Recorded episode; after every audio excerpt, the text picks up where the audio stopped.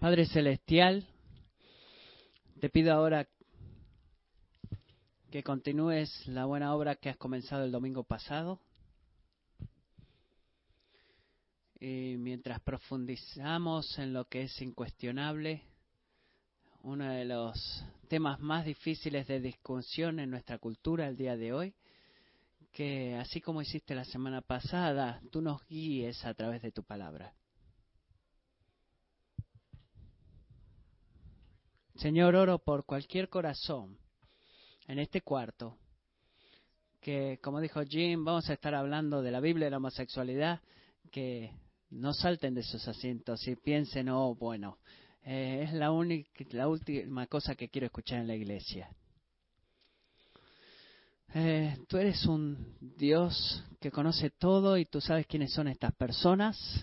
Y tú también conoces a cada individuo aquí eh, que cualquiera de los temas que vamos a tocar este, los haría sentir mal.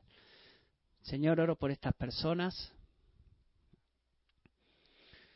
que ellos y en realidad todos nosotros podamos confiar de que no hay nada que nos confronte más, ninguna pregunta o desafío en nuestra cultura, en nuestra iglesia, del cual tú no seas Señor de ese desafío y completamente soberano.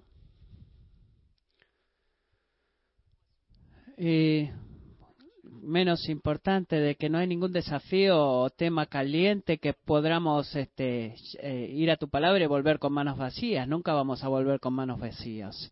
Nunca. Y te damos gracias por eso, Señor.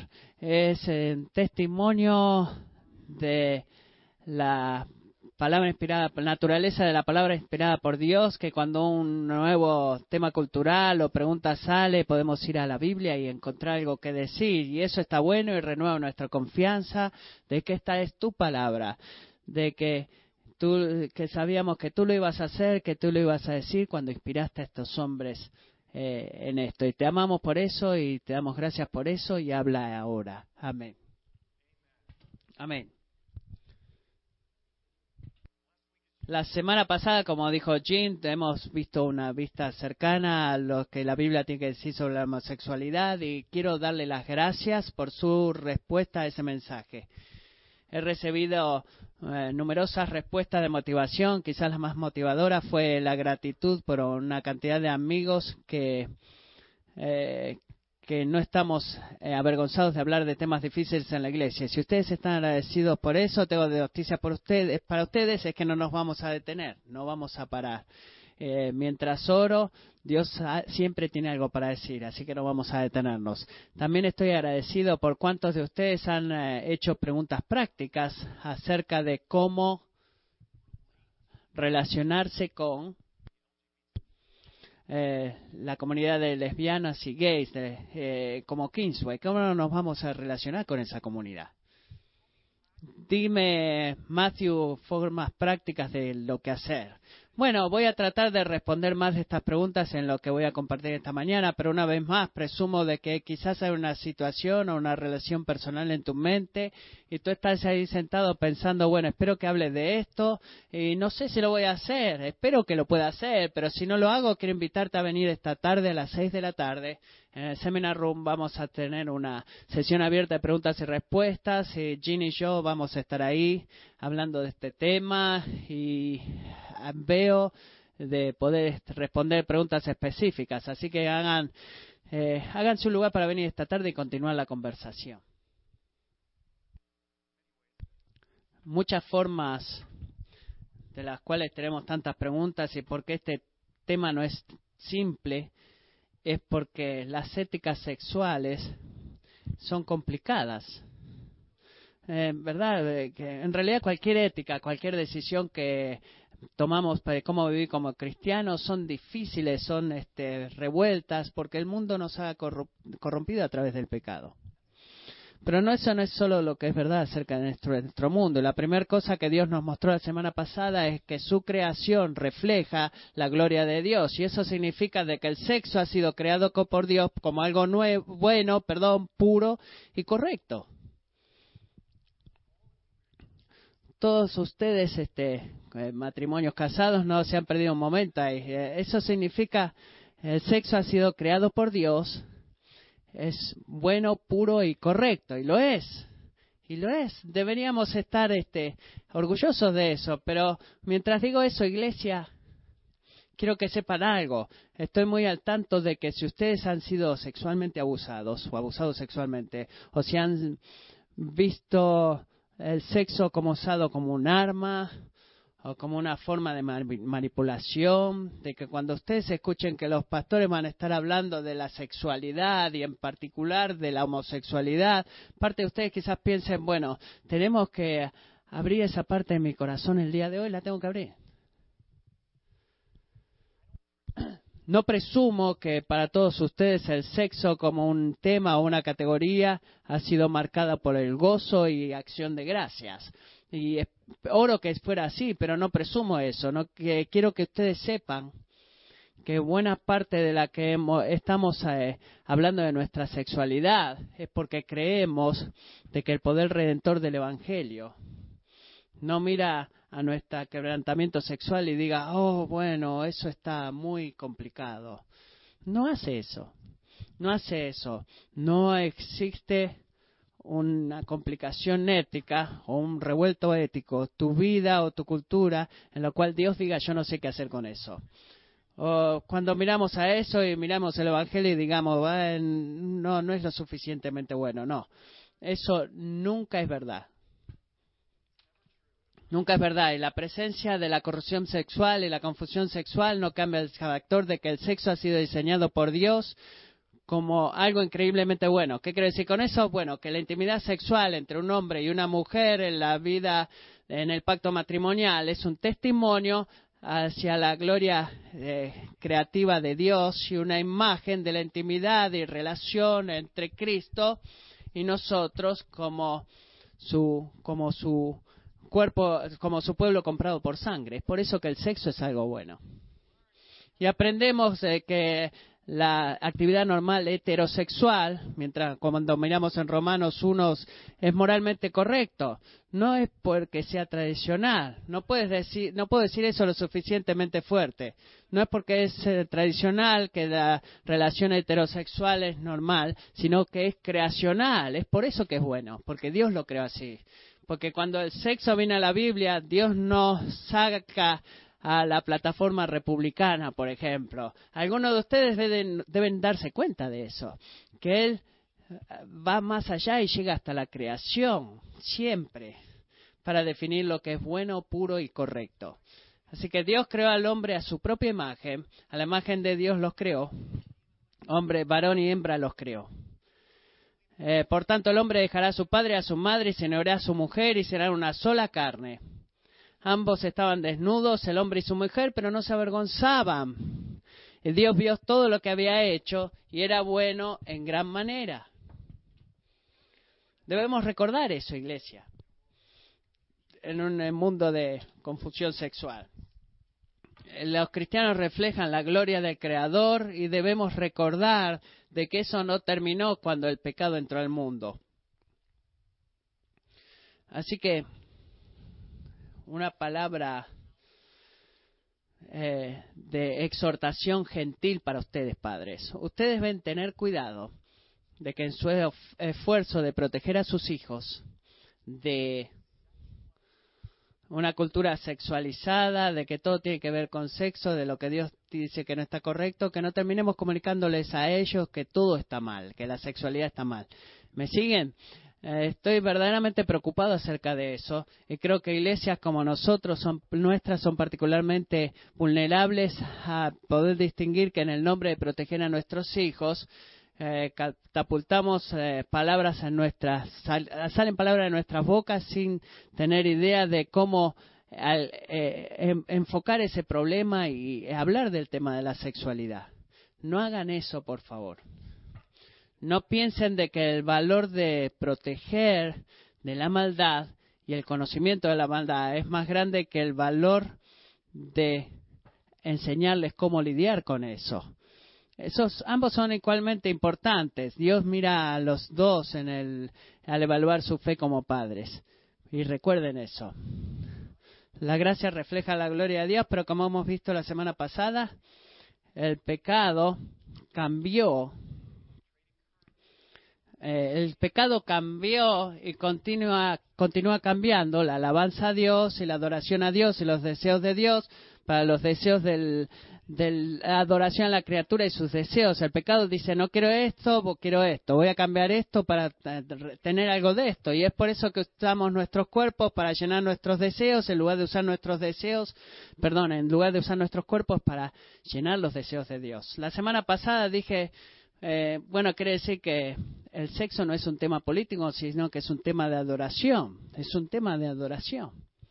Es un problema de adoración. Y ya sea que tu orientación sea heterosexual o u homosexual, la pregunta que con la que debes luchar es con qué es lo que debo hacer para honrar y adorar a mi creador con mi sexualidad. Esa es la pregunta que debes responder. Y revela nuestra necesidad por la ayuda de Dios, porque es una pregunta difícil. Es un gran desafío de honrar a Dios con nuestra sexualidad, para que se alinee con, lo, con el diseño creador de Dios. Es donde hemos terminado la semana pasada. Creo que hay dos grandes preguntas que quedaron en el tintero. La pregunta número uno, ¿es la, la actividad homosexual eh, diferente de cualquiera de nuestros pecados? Pregunta número dos, ¿cómo vamos a responder a la comunidad lesbiana y como iglesia. ¿Y cómo vamos a responder a nuestros deseos de hacia el mismo sexo, nuestros deseos sexuales hacia el mismo sexo? Miramos Romanos capítulo 1, empezando en el versículo 23, un pequeño repaso de la semana pasada y seguiremos hacia la primera parte del capítulo 2. Primero 1.26. Por esta razón, Dios los entregó a pasiones degradantes, porque sus mujeres cambiaron la función natural por la que es contra la naturaleza, y de la misma manera también los hombres, abandonando el uso natural de la mujer, se encendieron en su lujuria unos con otros, cometiendo hechos vergonzosos hombres con hombres y recibiendo en sí mismos el castigo correspondiendo a su Y así como ellos no tuvieron a bien reconocer a Dios, Dios los entregó a una mente depravada para que hicieran las cosas que no convienen. Están llenos de toda injusticia, maldad, avaricia y malicia. Llenos de envidia, homicidios, pleitos, engaños y malignidad. Son chismosos, calumniadores, aborrecedores de Dios, insolentes, soberbios, arrogantes, inventores de lo malo, desobedientes a los padres, sin entendimiento, indignos de confianza, sin amor, despiadados. Ellos, aunque conocen el decreto de Dios, que los que practican tales cosas son dignos de muerte, no solo las hacen, sino que también dan su aprobación a los que las practican. Por lo cual no tienen excusa, oh hombre, quien quiera que seas tú que juzgas, pues al juzgar a otro, a ti mismo te condenas, porque tú que juzgas practicas las mismas cosas. Sabemos que el juicio de Dios justamente cae sobre los que practican tales cosas. ¿Y piensas esto, hombre, tú que condenas a los que practican tales cosas y haces lo mismo, que escaparás del juicio de Dios? ¿O tienes en poco las riquezas de su bondad y tolerancia y paciencia, ignorando que la bondad de Dios te guía al arrepentimiento?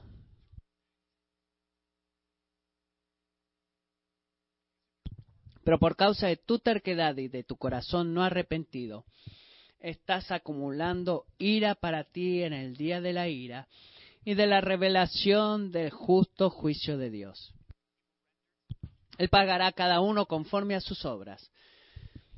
A los que por la perseverancia en hacer el bien buscan gloria, honor e inmortalidad, vida eterna.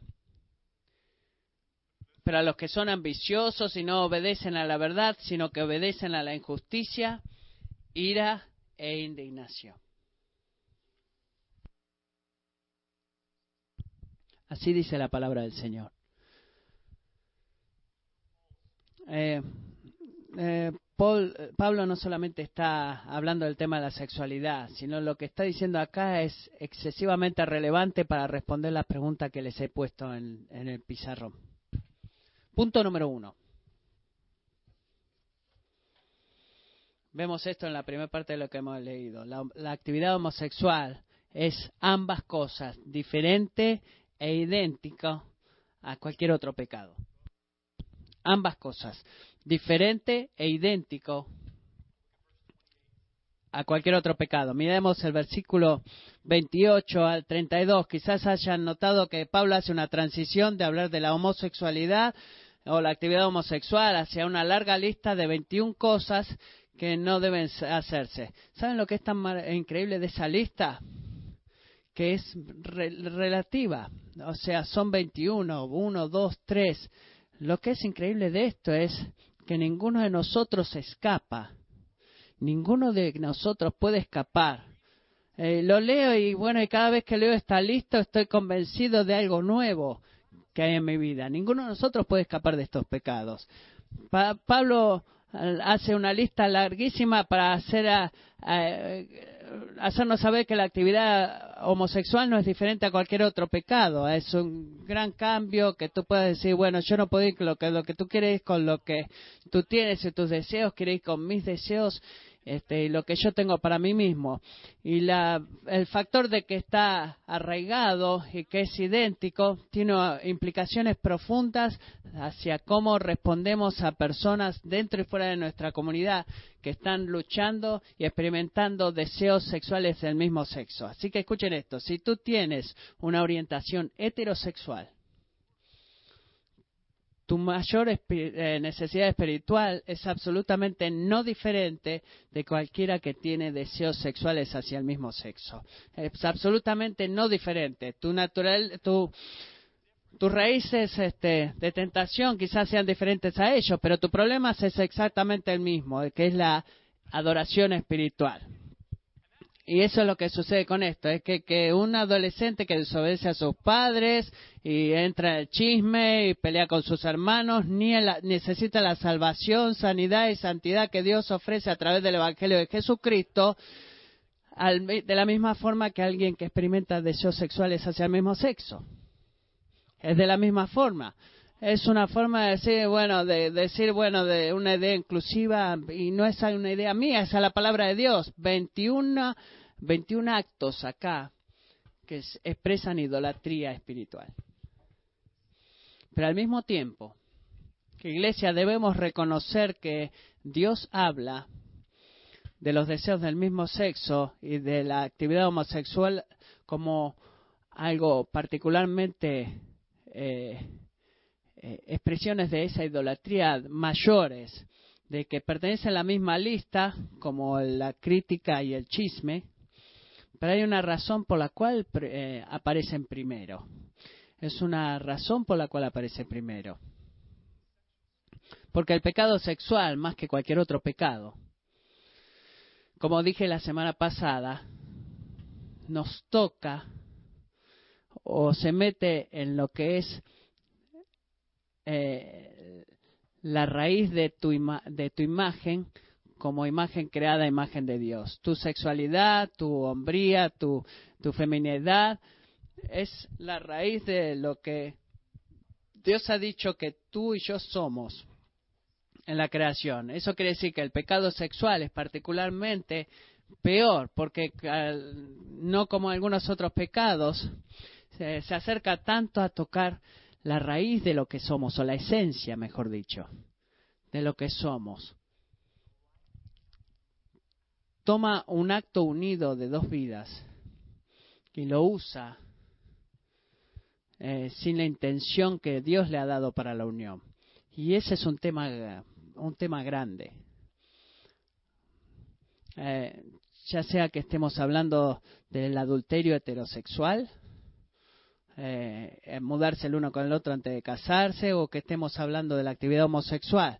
Todo pecado sexual es un problema muy grande. Es por eso que digo lo que dijo, eh, que Pablo lo hace claro, que la actividad homosexual es diferente e idéntico a cualquier otro pecado. Y eso significa que si seguimos manteniendo esta diferencia en nuestras mentes, el tema de que sea diferente en algunos puntos o en algunas formas, nos va a ayudar a dejar de minimizar o ignorar el problema. Ustedes quizás escucharon, bueno, no es diferente de cuando yo voy rápido en la 95, así que porque vamos a hablar de eso. Y no estoy de acuerdo. Eh, el, exceso de velocidad no toca la esencia de lo que ha sido la creación. Es diferente y cuando recordamos que es diferente nos va a ayudar a poder identificarlo. ¿Y sabe lo que nos ayuda a identificar lo que es igual? Nos protege como iglesia debemos este, una nueva regla de herramientas espirituales para responder a nuestros deseos sexuales y ayudar a la gente alrededor nuestro a responder a nosotros. Nos tenemos esta idea de que, bueno, yo solamente sé hablar inglés y eso eh, no, no lo entiendo. Es como que todo el mundo tendría que hablar inglés y, nos vemos como, como tontos eh, haciendo burbujas. Y, y creemos que Dios no tiene nada que decir de eso, pero eso no es verdad. Así que debemos recordar que el ser idénticos nos ayuda a dejar de pensar de que de alguna forma de que las herramientas que debemos responder a la actividad sexual son radicalmente diferentes a las herramientas que debemos usar para responder a cualquier otro pecado, incluso nuestros pecados. Es diferente y es idéntico. Segundo, vamos a movernos al capítulo 2. El Evangelio nos obliga, el Evangelio nos obliga a responder con denuedo, pero con corazones quebrantados a la comunidad gay con corazones quebrantados, con denuedo, pero con corazones quebrantados. ¿Por qué digo que debemos responder a esa comunidad que debe ser con corazones quebrantados, marcados por humilde compasión? Miremos capítulo 2, versículo 1. Inclusive si tus inclinaciones radicales a la heterosexualidad, debemos practicar lo que Pablo dice ahí. Debemos practicar las mismas cosas. No tenemos ninguna integridad moral más grande que los homosexuales al pensar en nosotros mismos que somos superiores porque nuestras tentaciones se vean diferentes. Esto es lo que el corazón quebrantado toma lugar. Y lo digo de esta forma. Si alguna vez tú has eh, experimentado deseos heterosexuales, no tienes mayor crédito moral por decir no a, una, a la homosexualidad. ¿Tiene sentido eso? Si tú alguna vez, si tú solamente has experimentado deseos heterosexuales, no vayas dándote palmadas en la espalda diciendo te doy gracias a Dios porque no soy como esos hombres.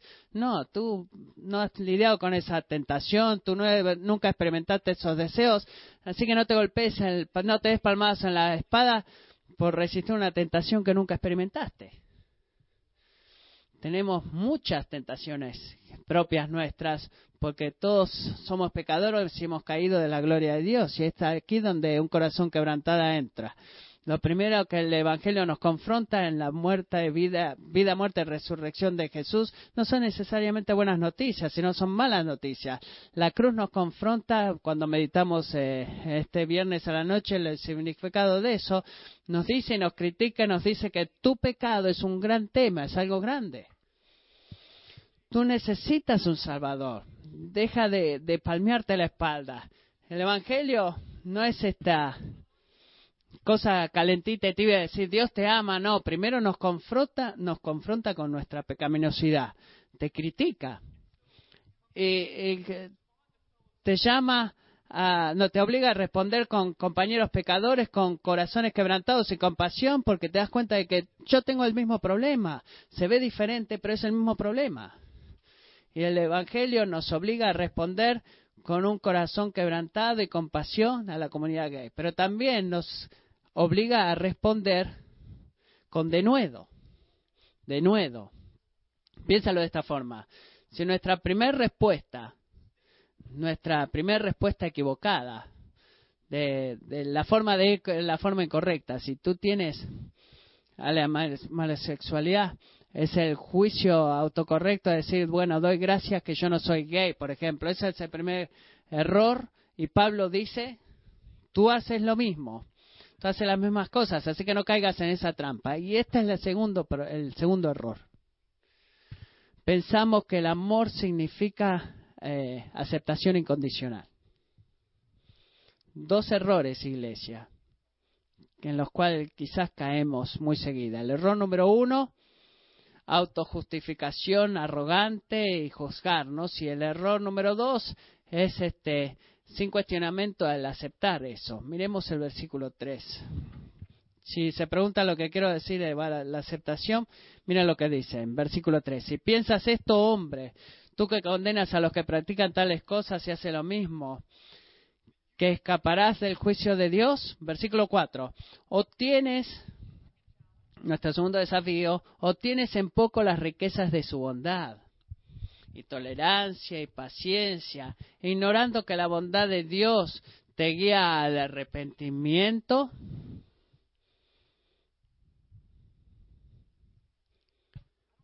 No creo que, debo, que deba convencerte de que vivimos en un mundo que define la bondad y el amor como aceptación incondicional. Eh, si te amo, eh, te voy a afirmar, te voy a aprobar, te voy a aceptar por quién eres. Si te traigo cualquier agenda a la mesa, cualquier agenda para cambio, debe, no debe ser nada más que ayudarte a ti a convertirte en un mejor tú como tú quieres definirlo. ¿Verdad? No es el mundo en el cual vivimos de que el amor, si tiene alguna agenda, no tiene, no tiene nada más, no es nada más que decir, bueno, quiero ayudarte a ser mejor vos. Amigo, esa no es, eso no es bíblico, ese no es el amor bíblico, no lo es. Quizás algunos de ustedes se hayan ofendido a amigos en la iglesia o afuera porque no se relacionan de esa forma. Quiero ayudarte a ser un mejor como un mejor tú. Y ellos han comenzado a corregirte. Y tú dices, ¿cómo puedes hacer eso? Estos comenzaron a confrontarte. Eh, ¿Cómo se atreven a hacer eso?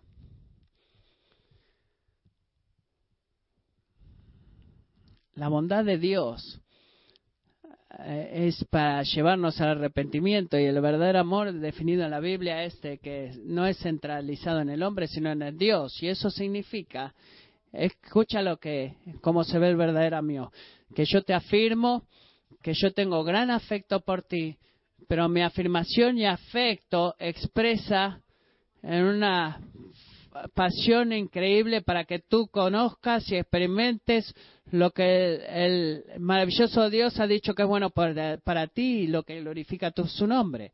Ese es el amor. Y piensa en esto. Si el pecado, si el pecado es nuestro gran este, forma de corrupción humana y la meta del pecado es enviarte al, al infierno, es bueno de es bueno de mirar a alguien y decirle, ¿sabes qué? Eso puede ser incómodo, así que vete al infierno, haz lo que quieras.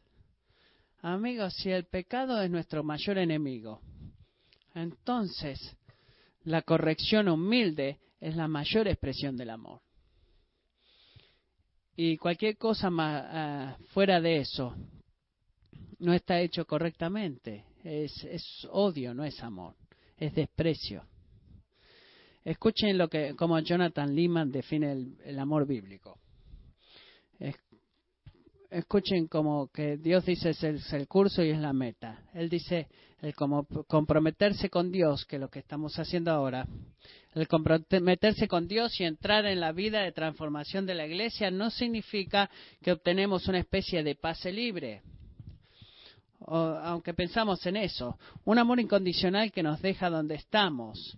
En su lugar, Kingsway, tenemos un amor ferozmente exigente, un amor divino que nunca nos deja escapar de su purificación, renovación y, en última instancia, sanidad que nos aferra. Por lo tanto, una iglesia que no trabaja en alcanzar a los pecadores perdidos no es una iglesia que ama o santa.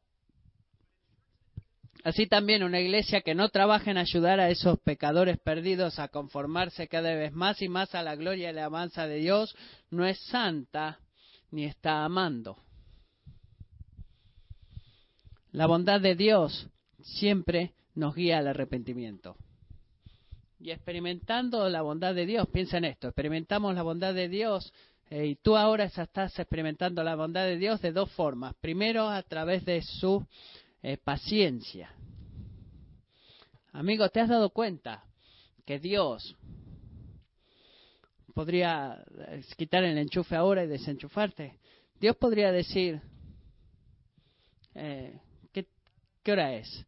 A las once y diez eh, bueno, he, tenido suficiente, he tenido suficiente, cada uno que ha creído para mi gloria hace su propia cosa y van detrás de sus pasiones. Es tiempo de terminar esto y voy a juzgar al mundo entero ahora mismo. Él puede hacer eso y, y, debes estar, deberías estar, eh, él estaría justificado a hacer eso, pero no lo hace el día del juicio, el día en el cual eh, tú no vamos a ser contados por cada pensamiento, palabra y acción, eso ha sido prolongado, eso ha sido retrasado. Y ese retraso no es para eh, dejarte caer en el escepticismo de que ese día no va a llegar. El retraso es para ayudarte a llegar a los pies de Jesús. Te da tiempo, tiempo para reconocer tu pecado delante de Dios, reconocer tu quebrantamiento sexual, cualquier sea tu orientación, darte cuenta que necesites un Salvador, arrepentirte de tu pecado y confiar en el Salvador. El retraso no debería hacerte escéptico de la realidad de Dios o de su compasión, sino que debería alimentar tu fe, porque eso es una señal de que es un Dios compasivo y te ha dado tiempo para arrepentirte quiero animarte. Si tú no estás convencido de que eres, cristiano, espero que te hayas dado cuenta de que ahora mismo, a las once y diez, el 29 de marzo, tú puedes recibir perdón completo por tus pecados. Y tú puedes conocer quizás por primera vez de que cuando estamos delante de Dios, no vas a estar sosteniendo una bolsa vacía cuando estés delante de Dios, sino que vas a ser vestido en la justicia de Dios. Tú puedes saber eso ahora mismo y conocer eso. Puedes ser reconciliado con Dios ahora mismo. Mientras estoy predicando la palabra de Dios, ahora mismo tú puedes este, arrepentirte de tu pecado, confiar en el Salvador. Y, dice, ahora es el tiempo del llamado y hoy es el día de salvación porque cada uno que llama en el nombre del Señor será salvo. La bondad de Dios debe guiarte al arrepentimiento, no teóricamente o algún día, sino el día de hoy.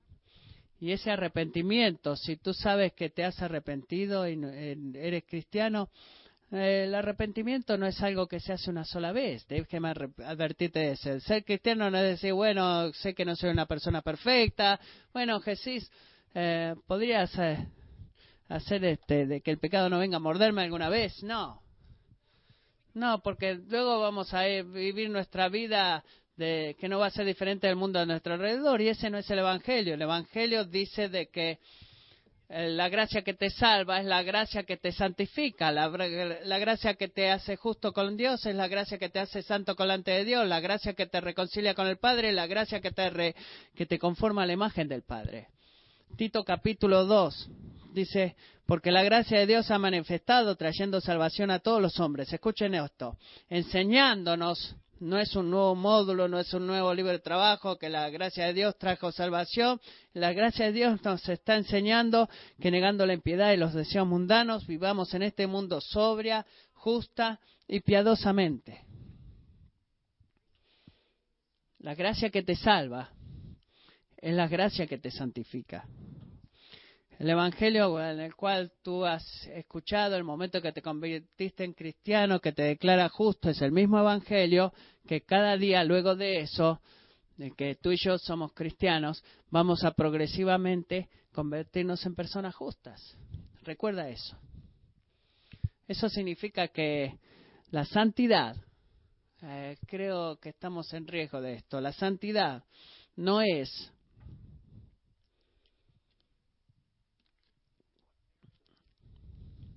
una identificación para supercristianos, por ejemplo. Cada iglesia necesita gente verdaderamente santa. Bueno, los mejores, o los ancianos, los diáconos, los líderes de alabanza. No, bueno, no es tan inconveniente para mí decir, eh, y no quiero hacer eso porque no tengo tiempo de llegar a ser tan tanto, tan santo. No, la santidad no es un tema de, una opción. Sin santidad, verdaderamente no tengo significado en nada para Dios. Y tú lo mismo, tú no vas a cumplir nada, tú no vas a ver el Señor si tú no eres santo. La bondad de Dios te guía al arrepentimiento. Siempre. Y es la prueba eh, más importante de que tú eres genuinamente salvo. Mira lo que dice eh, Juan, primera de Juan 3. Ninguna, mm, nadie va a, Ninguno que es nacido de Dios practica el pecado porque la simiente de Dios permanece en él. No puede pecar porque es nacido de Dios. No es más claro que eso. Santiago 2 dice así también la fe por sí misma, si no tiene obras, está muerta no dice que va a tener problemas, sino que está muerto. Hebreos 12, 14 dice, busquen la paz con todos y la santidad, sin la cual nadie verá al Señor. Tu santidad personal le importa y no dejes que tu entendimiento de la gracia de Dios y el Evangelio eh, tome eso fuera de la ecuación. No, escuchen, no me escuches decir, bueno, es gracia más obras que te hace santo. Él no estoy diciendo eso. Él no estoy, no he dicho que yo dije que así será salvo, así que no digas que yo dije eso. Lo que estoy diciendo, amigo, lo que Pablo está diciendo cuando nos advierte en el capítulo 12 que, eh, 12 que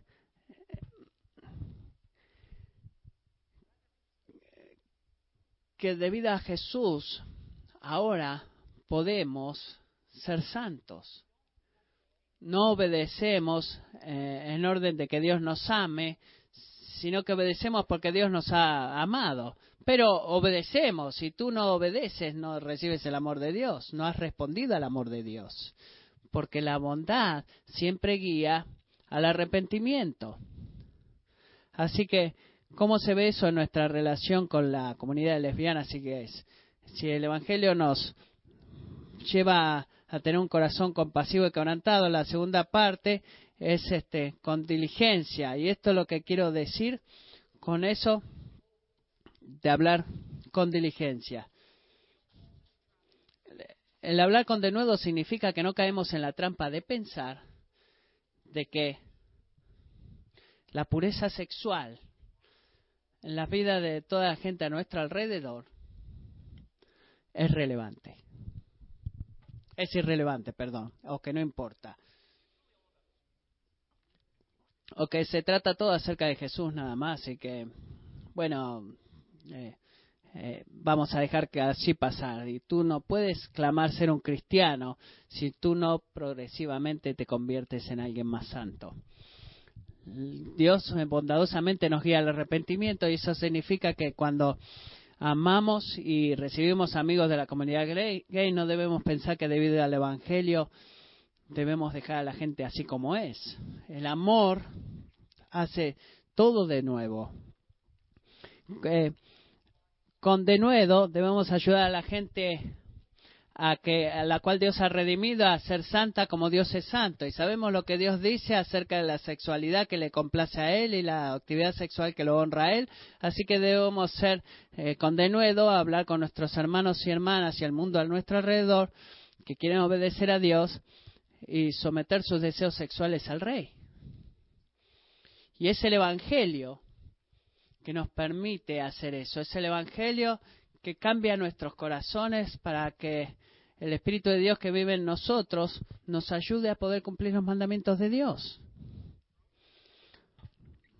Corazones quebrantados y de nuevo. El, Evangelio nos trae Dios. Eh, Baran Sila, en un libro que he leído en esta semana en preparación para eso, en un libro que se llama Amor este, sin, misericordia. Dice así, la buena noticia no es que a Jesús le gustamos de la forma que somos. La buena noticia es que Jesús murió para que podamos vivir una vida totalmente nueva. Así que déjenme darle siete aplicaciones prácticas para todo esto.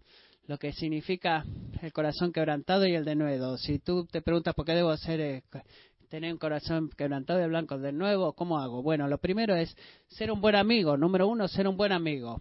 Jesús se sentía muy cómodo estando, compartiendo, comiendo y teniendo un tiempo bueno con cualquier tipo de pecadores. Y ustedes también deberían sentirse cómodos, porque incluso un no cristiano, no importa qué pecado o, problema tenga, está hecho a la imagen de Dios y va a tener un deseo para Dios también. Eso significa que tú debes ser un buen amigo. Número dos, enfócate en sus grandes necesidades, en su más grande necesidad busca por oportunidades para hablar acerca de Jesús, no de, acerca de su orientación sexual. No presumas de que simplemente porque alguien eh, eh, vive de deseos sexuales hacia el mismo sexo o tiene una vida sexual diferente, no asumas que el primer punto del, evangelio es este hablar de la sexualidad. Bueno, cualquiera puede tener problemas con las finanzas, como cualquier otro esa persona. Y quizás esa es la forma en la ayudarla a ver lo que el Evangelio tiene para decir acerca de su vida y no la sexualidad.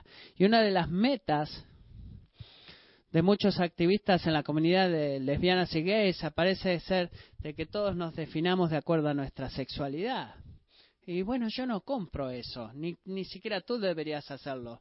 Nuestra sexualidad es este la, la raíz de nuestra orientación, de nuestra creación, pero tú eres mucho más que tu orientación este, biológica. Así que no presumas que la sexualidad es la puerta correcta para entrar a una, hacia una conversación sobre el Evangelio con un gay. Enfócate en las grandes necesidades por Jesús. Número tres, Dios provee oportunidades. Eh, cuando provee la oportunidad gentilmente pero con firmeza, desafíalo a, lo que la, que vea lo que la Biblia tiene que decir acerca de su orientación sexual o la actividad homosexual. El, verdadero amor no acepta a la gente por lo que son, sino que el verdadero amor los ayuda a ver lo que como Dios quiere que sea y los ayuda a que sus corazones a través del Evangelio sean limpios y sean fortalecidos y que puedan recibir la presencia del Espíritu Santo. Así que el Evangelio también te ayuda a ti a poder luchar con las pasiones sexuales que el mundo presenta delante de ti, aunque tú no tengas las orientaciones sexuales que ellos tienen, tú también tienes que luchar eso. Sé gentil, pero sé firme en lo que presenta. Número cuatro, teme a Dios, no al hombre. Y esto es una de mis mayores preocupaciones para nosotros, porque verdaderamente en la cultura en la cual vivimos, creo que la mayoría de nosotros estamos más tentados a, callarnos acerca de la verdad y esconder la verdad eh, para que no seamos juzgados. Y tú deberías eh, eh, entender que yo estoy hablando a un montón, a gente de menores de 30 años por gran mayoría, si tú eres de 50 años o mayor, estas son las estadísticas en América. Ya sea que tú sepas o no por qué está mal, tú no te sientes cómodo con los gays y los las lesbianas. No te sientes cómodo. Pero muchos de los jóvenes como yo, que hemos crecido con amigos y amigas que el gay, eh, vemos que de muchas formas no son diferentes, han sido buenos amigos. Verdaderamente necesita hablar de su sexualidad. Y sí lo necesitas, sí lo necesitas. No, sea, no te autojustifiques, eh, pero tú debes ser diligente, traerlo a la luz, porque si tú no, ah, no estás compartiendo tus opiniones morales, sino que estás compartiendo la palabra de Dios y debes ser humilde y, compartir la palabra de Dios. Número cinco, resiste la tentación para analizar cada una de tus palabras eh, después de la conversación. Eh, digamos que Dios te da una oportunidad, hermano hermana, de hablar con un miembro de la familia o alguien de la comunidad o del barrio que se identifica con los homosexuales y tú sabes que tu presión arterial sube y tú dices, bueno, he dejado las notas del sermón en mi casa y, y dices, Dios te ama y, quieres salirte del problema. Eh, y dices, bueno, sí, pero también eres, eh, no, no, no hagas ese, no cometas ese error. Dios tiene esta forma maravillosa de comunicar su palabra eh, a través de eh, titubeantes, tontos titubeantes. Dios tiene esta forma maravillosa de poder comunicar su palabra, clara como el cristal, a través de tontos que balbucean.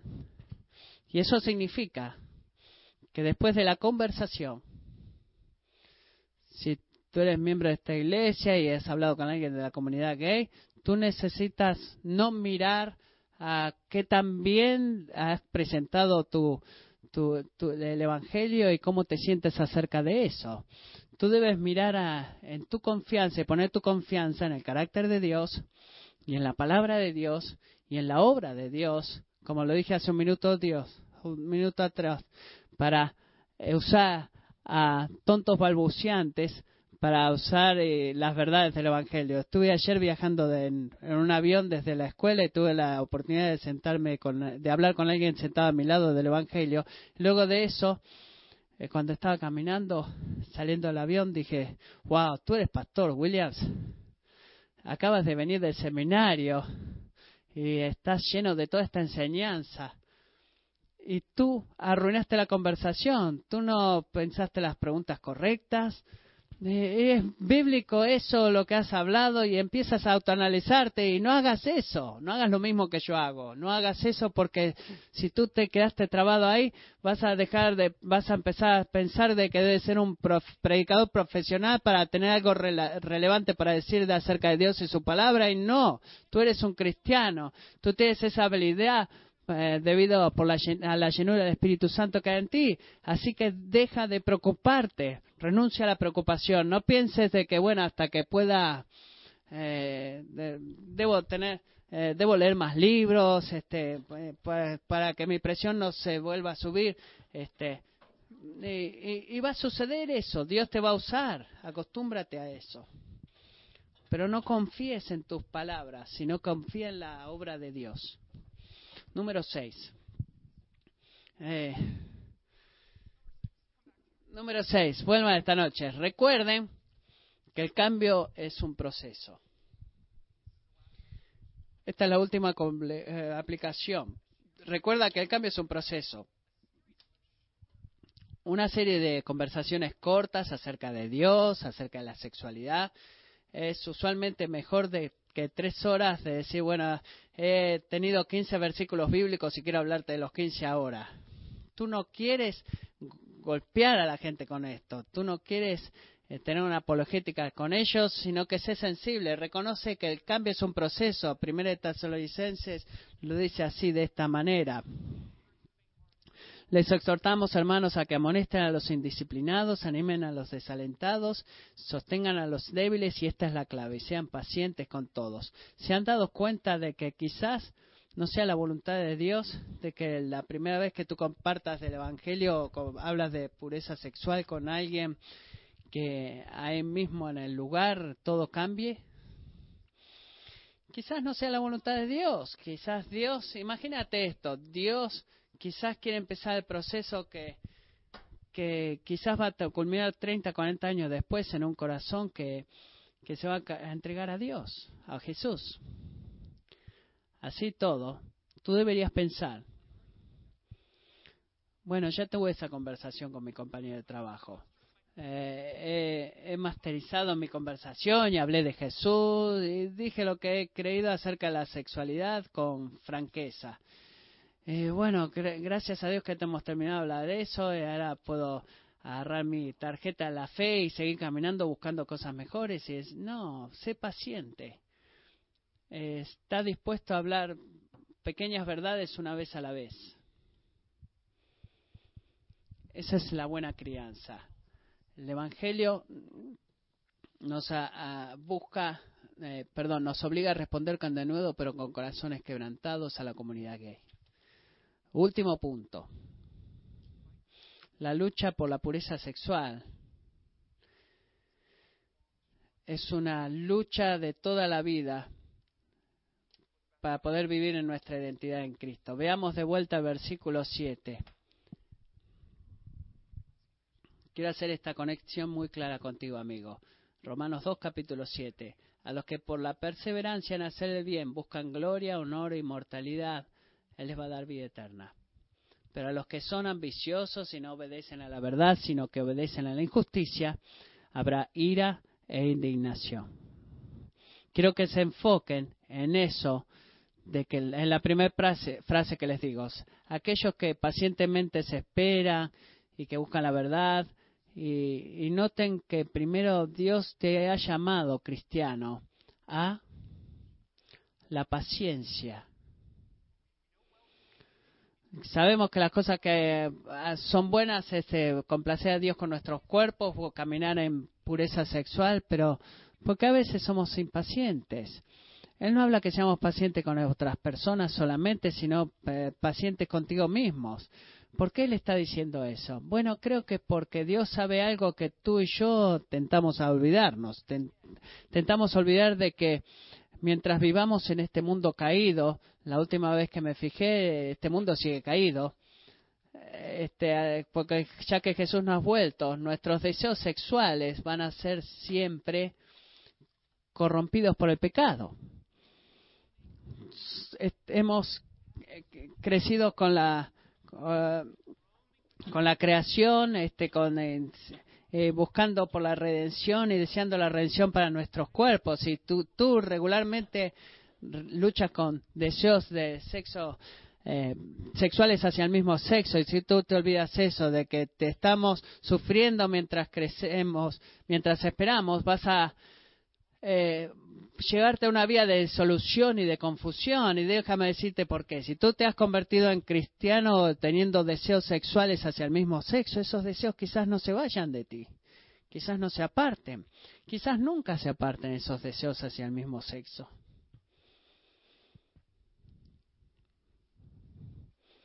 Y esto es lo que debemos recordar, por eso debemos recordar lo que dije antes. La gloria del Evangelio no es este, tu orientación sexual. Un día cuando Jesús regrese, vamos a recibir nuevos cuerpos. Todas nuestras nuestros deseos van a desaparecer. Cada deseo que alguna vez hayas experimentado eh, por toda la eternidad, cada deseo que tú deseas va a ser placentero para Dios y no me hace desear más nada en este mundo que llegar ese tiempo. Pero hasta que lleguemos ese día, la corrupción en la corrupción en nuestros deseos sexuales nunca se aparten de nosotros quizás. El Evangelio no no promete una esperanza hacia la nueva orientación sexual, sino poder para la pureza sexual. Así que no vidas tu vida bajo esta falsa expectativa de que de alguna forma si tú has elegido seguir a Jesús, tú no vas a tener ningún deseo sexual que está fuera de los límites de Dios. Eso es una mentira. Cuando un hombre heterosexual eh, se convierte en cristiano, no significa que su interés sexual o deseo por otras mujeres aparte de su esposa se va a apartar de él. No significa eso. No significa eso. Lo que va a cambiar, lo que debe cambiar, cualquier sea tu orientación sexual, si tú eres cristiano, es que ahora todos tus deseos están sometidos al, al señorío de Jesús. Jesús es ahora el que te va a decir en cuáles deseos tú vas a actuar y en cuáles no vas a actuar. Y Pablo le llama a eso una lucha. El vivir como hombres redimidos en un mundo caído con la tentación del pecado usualmente nunca se aparta. Miren lo que dice el versículo 7. A los que por la perseverancia en hacer el bien buscan gloria eh, piensen en esto, buscan, ¿saben lo que eso significa? No significa que tú vas a estar preguntándote como cristiano si un día vas a decir, oh, caminando por la vida, vas a decir, wow, encontré la santidad. No, no significa eso. Tú debes buscar la santidad, es un acto, es un, es una lucha, es un acto de guerra, tú debes buscar esa santidad, debes pelear por ella. Buscar que es una palabra dura, es una buscar quiere decir que vas a estar luchando por la santidad. Y es una palabra dura, es una palabra a la cual tú estás en guerra y cuando tú vives como no eres cristiano, de buscar dice, bueno, levantas tus manos y tengo una fe reformada y me voy a sentar para la gracia de Dios y eso es lo que significa que me va a hacer como Jesús y Él va a hacer toda la obra. No, no hagas eso. Trabaja por tu salvación, porque Dios está trabajando en ti. Debido a que la gracia trabaja en nosotros, trabamos nosotros, buscamos y trabajamos. Es una guerra. Este, no lo experimentamos de una forma física, pero la guerra es espiritual y debemos disciplinarnos para la gracia de Dios y para vivir la santidad de Dios. Y amigo, quiero animarte que si tú tienes una orientación hacia el mismo sexo y te niegas a ti mismo a la, intimidad y que lo que los deseos de tu corazón y tú piensas bueno solo deseo de que los hombres en esta iglesia pudieran entender que amo a Jesús y pero estos deseos que siento no se me van de mí quiero que te aferres a esto y entiendas de que tú no estás peleando una batalla que se va a perder Tú no estás negando tu verdadera identidad. Tú no estás fallando en, ser quien tú Dios te ha hecho hacer, y sino que estás aprendiendo a cargar tu cruz y seguir a Jesús. Y trato de hacer eso yo también. Así que podemos orar juntos. En preparación a este, leí otro libro en este mensaje eh, por un hombre escrito que se llama Wesley Hill. Dos cosas que debes saber acerca de Wesley. Wesley es un cristiano. Wesley también este, experimenta deseos fuertes eh, hacia el mismo sexo eh, por lo largo que, que, ha sido cristiano y ha decidido convertirse en celibato. Y el mundo dice que es un tonto.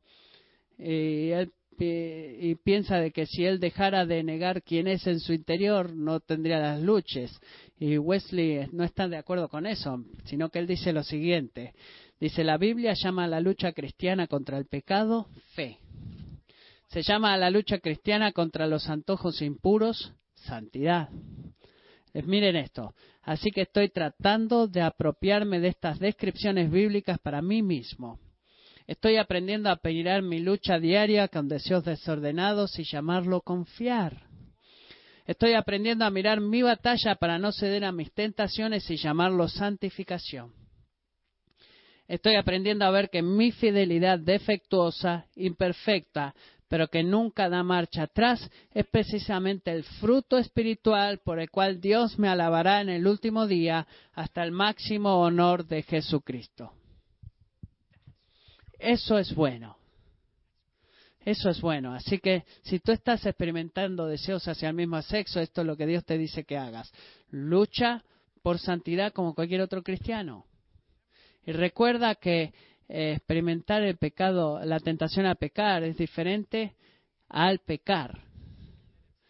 Y hasta que Jesús regrese y haga todas las cosas nuevas, tus deseos nunca se aparten de ti quizás. Pero ¿sabes qué? Eso está bien. Porque si tú eres cristiano, tu identidad no está basada por tus deseos sexuales, sino que tu identidad es Jesucristo. La esencia de quien tú eres, eh, ya sea que tú no es un cristiano de orientación sexual, sino cristiano de por el Salvador.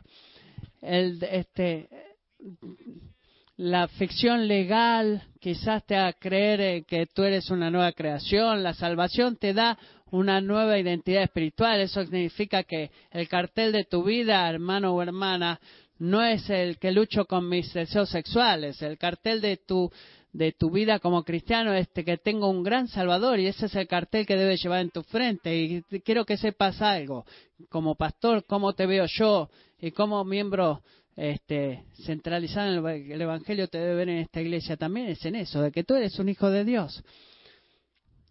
Pablo nos ayuda a buscar el honra, honor e inmortalidad, nos guía y él te carga a ti a luchar por algo que Dios ya ha prometido darte debido a Jesús. Debes trabajar duro para buscar la gloria, para proclamar eh, la soberanía de Dios en tu sexualidad y debes buscar a Dios para eh, que escuchar la palabra de Dios que te diga bien, buen siervo y fiel, de lo poco has sido fiel, lo mucho te pondré. Y debes buscar algunos domingos vas a buscar luchar con fortaleza, algunos domingos vas a ganar, otros domingos vas a perder, pero debes entender que la vida no proviene del sexo, sino que proviene de un amante Jesús. Todo lo necesitas en un acto de vida sexual que sea eh, para sentirte verdaderamente vivo. Mira cómo Wesley Hill termina el libro. Dice, si Jesús se abstuvo y si Él es la medida de lo que se considera la verdadera humanidad, entonces puedo abstenerme yo también. Y confiar que, al hacerlo, en la última instancia, no voy a perder. Imitando a Jesús, conformando mis pensamientos, creencias, deseos y esperanzas a los suyos, compartiendo su vida, abrazando su evangelio y no las prácticas homosexuales, me vuelvo más plenamente vivo, no menos. Según la historia cristiana, verdadera santidad en Cristo es lo mismo que la verdadera condición humana. Renunciar a la conducta homosexual es decir sí a la vida rica y abundante y plena.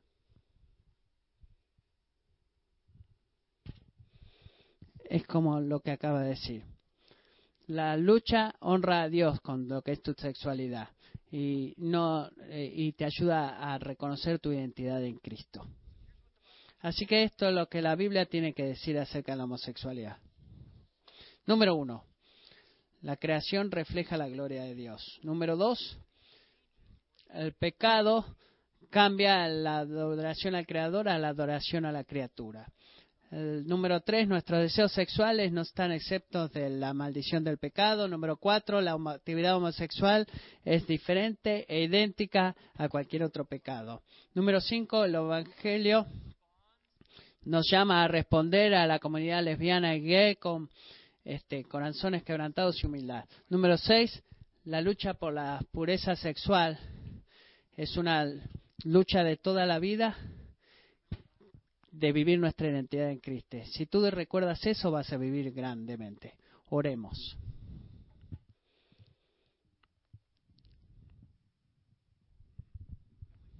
Padre Celestial, te doy gracias de que como familia, como familia de iglesia, tú nos, nos has dado un espíritu de temor, sino un espíritu con poder y amor eh, sabes que hemos cubierto mucho en las últimas dos semanas y preguntas siguen pendientes, pero oro más que nada que tú hagas que de esta iglesia un lugar en el cual el verdadero amor sea el que brille. Señor, renunciamos cualquier noción de que nos sintamos mejor, de que necesitamos a Jesús menos que otras personas y también renunciamos a la noción de que este, que tú nos ayudes a, a ser un pueblo con corazones quebrantados y humildes.